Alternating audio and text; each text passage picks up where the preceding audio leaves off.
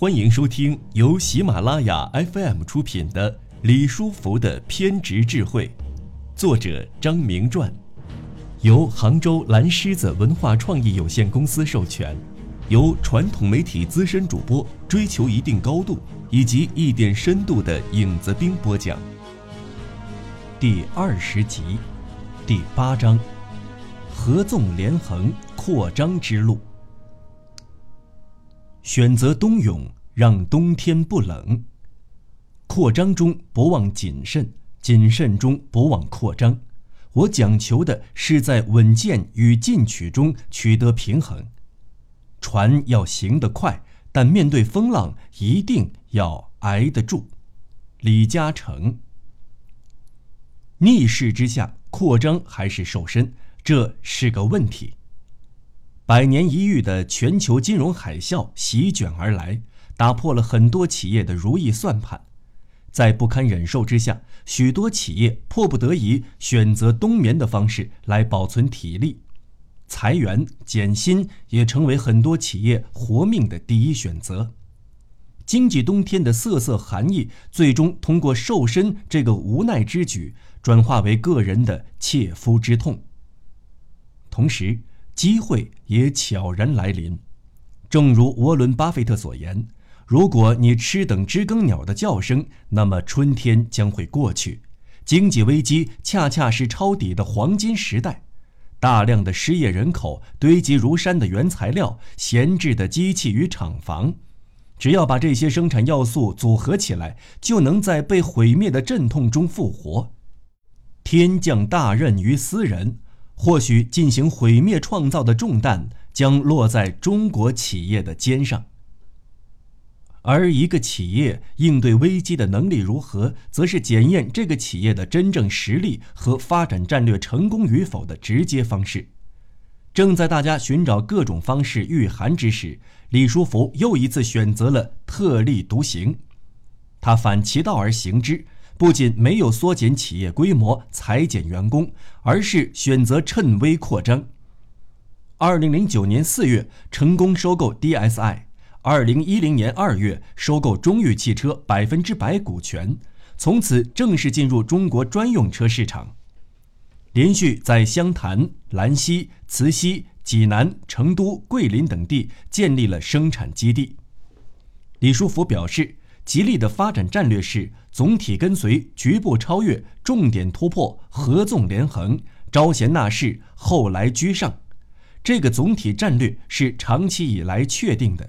所以收购海外一些陷入危机的或者其他的汽车集团公司，假如我们有这样的能力实力去收购的话，我们会去做的。于是，他学习纵横家之策略，开始了一段合纵连横的扩张之路。随着愈演愈烈的全球金融危机，股市大幅下跌，消费者的购买能力在不断缩水，各行各业都在为这个冬天准备棉衣，希望能够安然过冬。但是在汽车业尽显疯狂本性的李书福，选择了大肆扩张和圈地。他要凭自己的实力和胆识进行冬泳，而事实也一再证明他的合纵连横之路是成功的。二零零八年上半年，吉利实现销售十二万一千六百九十辆，同比增长百分之十一点八。在大家都在为寒冬的谷底销量担忧之时，吉利却超额完成了既定目标。在这场百年不遇的金融风暴中，李书福选择了艰难逆行，并且大肆扩张。经济萧条对于一些企业来说，或许只是在毁灭中消亡；而对于另一些人来说，可能是在毁灭中创造。偏执的李书福属于后者。当然，历史上也不乏扩张过劳死的案例。比如德隆的唐万新就是一个不折不扣的扩张理想主义者，然而由于没有建立起与之规模相配套的管理机制，因此进行产业整合的决策大都流于空谈。同时，实业为德隆所带来的稳定收入，对于德隆为维持高股价而产生的日益高昂的费用来说，只是杯水车薪。德隆负债累累，资金链屡屡出现危机，唐氏帝国在一次一次的扩张中轰然倒塌。在全球金融危机时刻，哪怕一些企业是资本黑马，如果扩张无度，一样会遭遇资金链断裂的灾难。改革开放三十多年来，经济的突飞猛进，出现了很多期望将企业做强做大的企业家。这些企业家太想让企业枝繁叶茂，甚至独木成林，什么赚钱就着手干什么。却忽略了企业的根基是否够深、够坚实。因此，扩张与风险并存，企业家需要用清醒的头脑去辨识，而不是盲从或者仅凭冲动去干事业。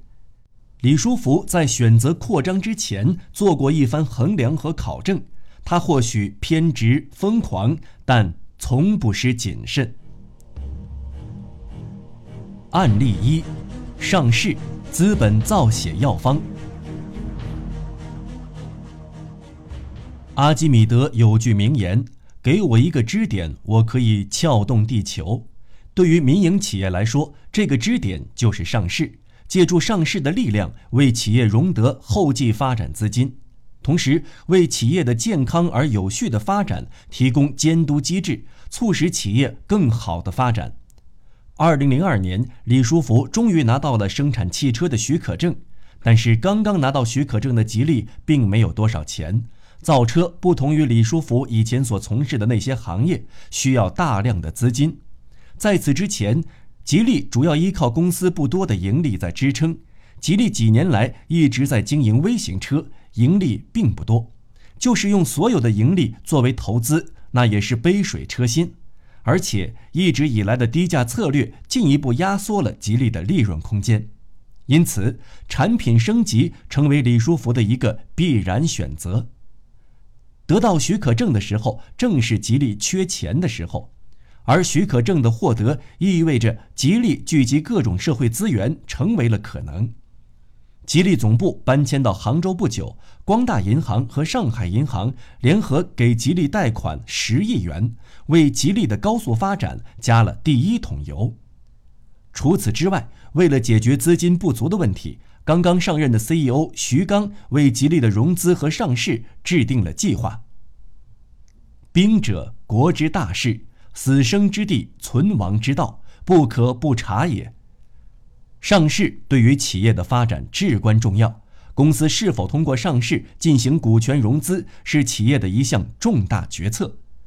中国制造业要继续发展，未来必须通过资本运作上市走向规模产业。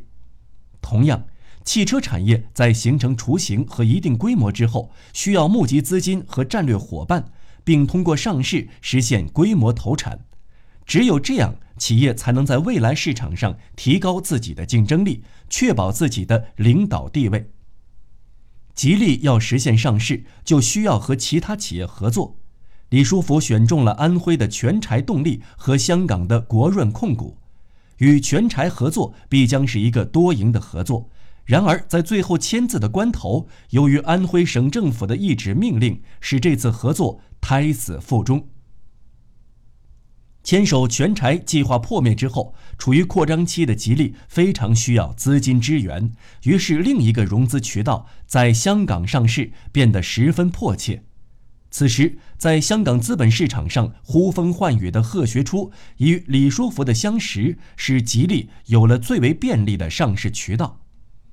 贺学初和他的老搭档。在二零零二年，组建了一个名叫 Proper Glory Holding Limited（ 简称 PGHL） 的公司。他们用六千六百万元港元，通过买断增发股票的方式，控股了香港一家名叫华南资讯的上市公司。对于李书福来说，现成的香港上市公司是一个巨大的资源。此时，借壳上市成为吉利的不二之选。您现在正在收听的是由喜马拉雅 FM 出品的《李书福的偏执智慧》。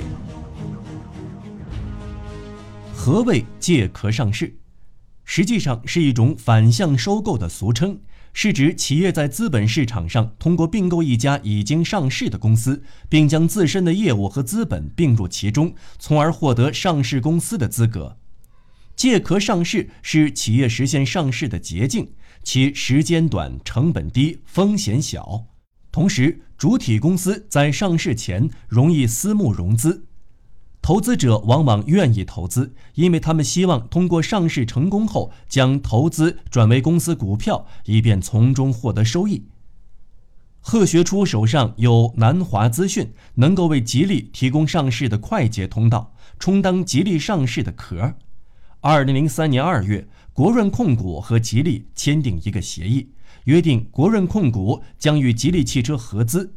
这一合作意向一经传出，当时热炒的内地民营企业股市的香港股价马上上涨，从零点四零五港元上涨到零点五港元多。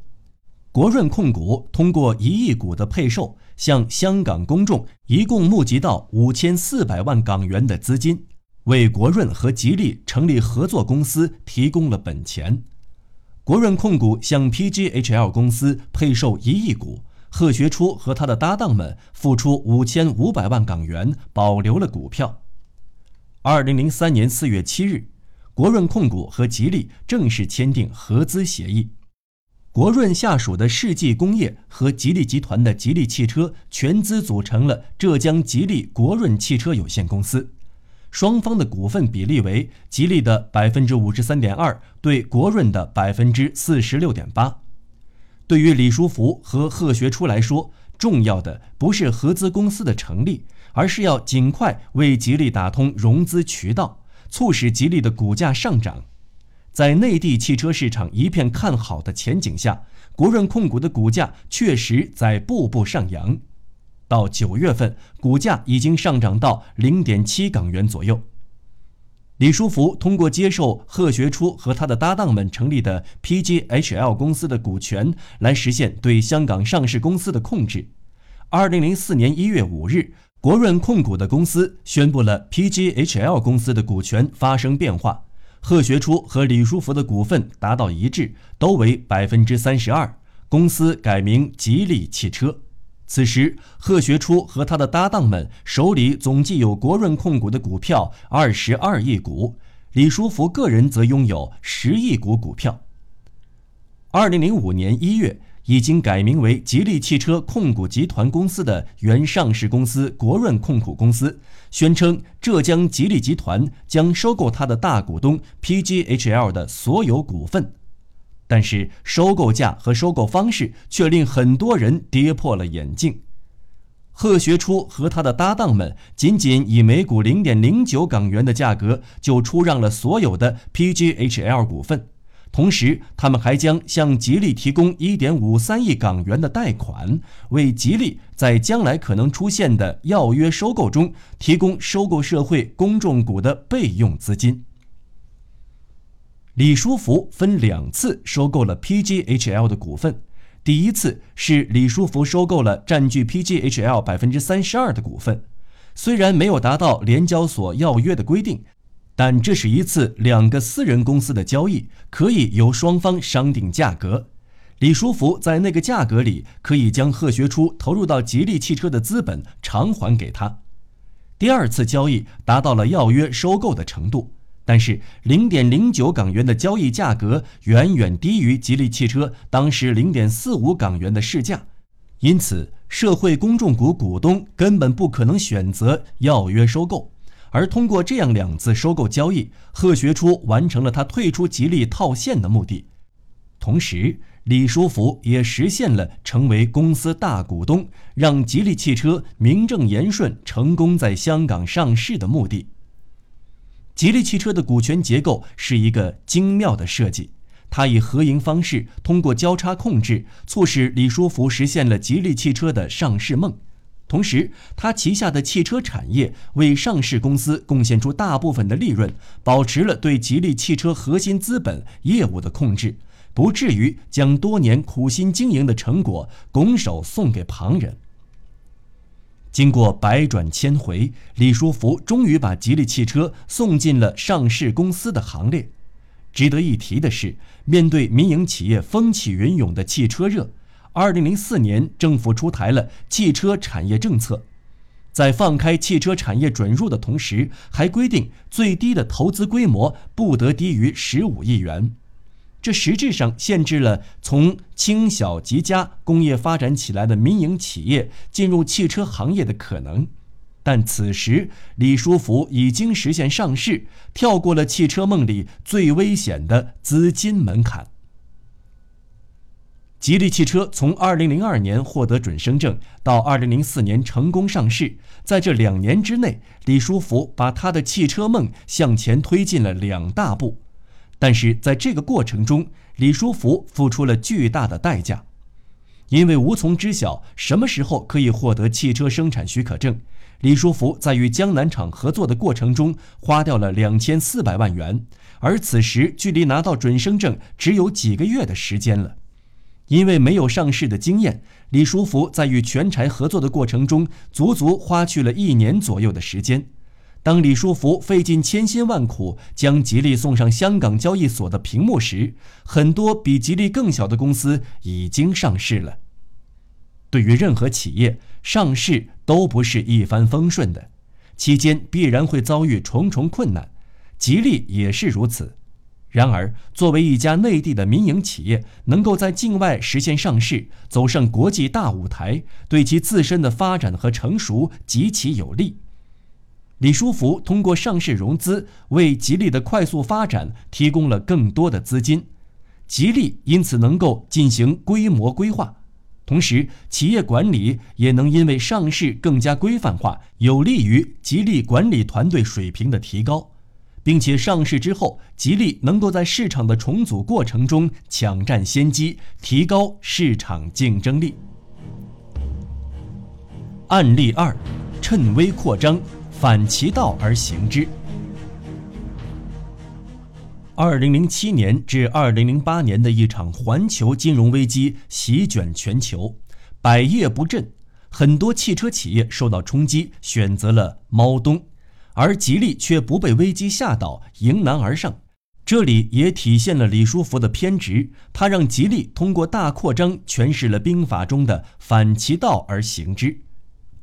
金融危机为吉利带来了一些机遇。在此期间，吉利采购了很多具有先进水平的机器设备，引进了很多人才，但是却用了相对金融危机前很低的价格。所以李书福总是这样说：“不要猫冬，而是要冬泳。没有别人的危机，哪里有我们的商机？机会总是垂青于有准备的人们。金融危机对全球的汽车产业造成了巨大的影响。”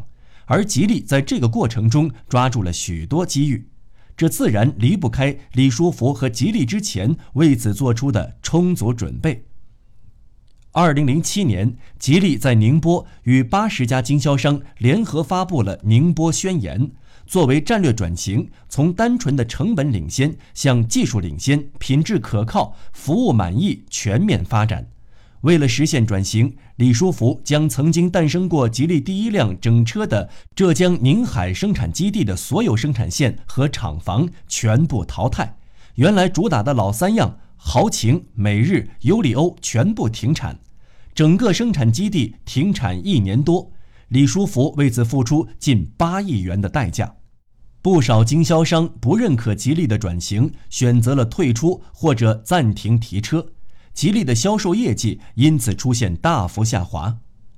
在周围人的一片质疑声中，李书福投资二十亿元在宁波北仓建起新的生产线，生产吉利新三样远景、金刚、自由舰，以及帝豪等新品牌。这些新品牌所占比例已超过百分之九十五。吉利帝豪品牌在二零零九年九月的成都车展上大出风头。首批到达的车顿时销售一空，同时还有近两百名客户排队订车。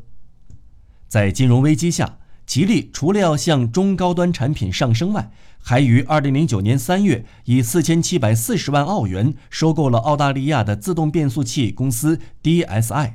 这一收购使吉利在核心零部件的竞争上具有了更大的话语权。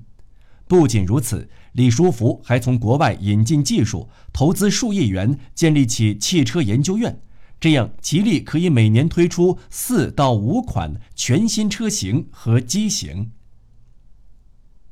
国家在金融危机的大背景下，为了振兴汽车产业，推出了很多政策，比如汽车下乡。但是就在此时，李书福却果敢地关掉了一些可以享受汽车下乡补贴的车型的生产线。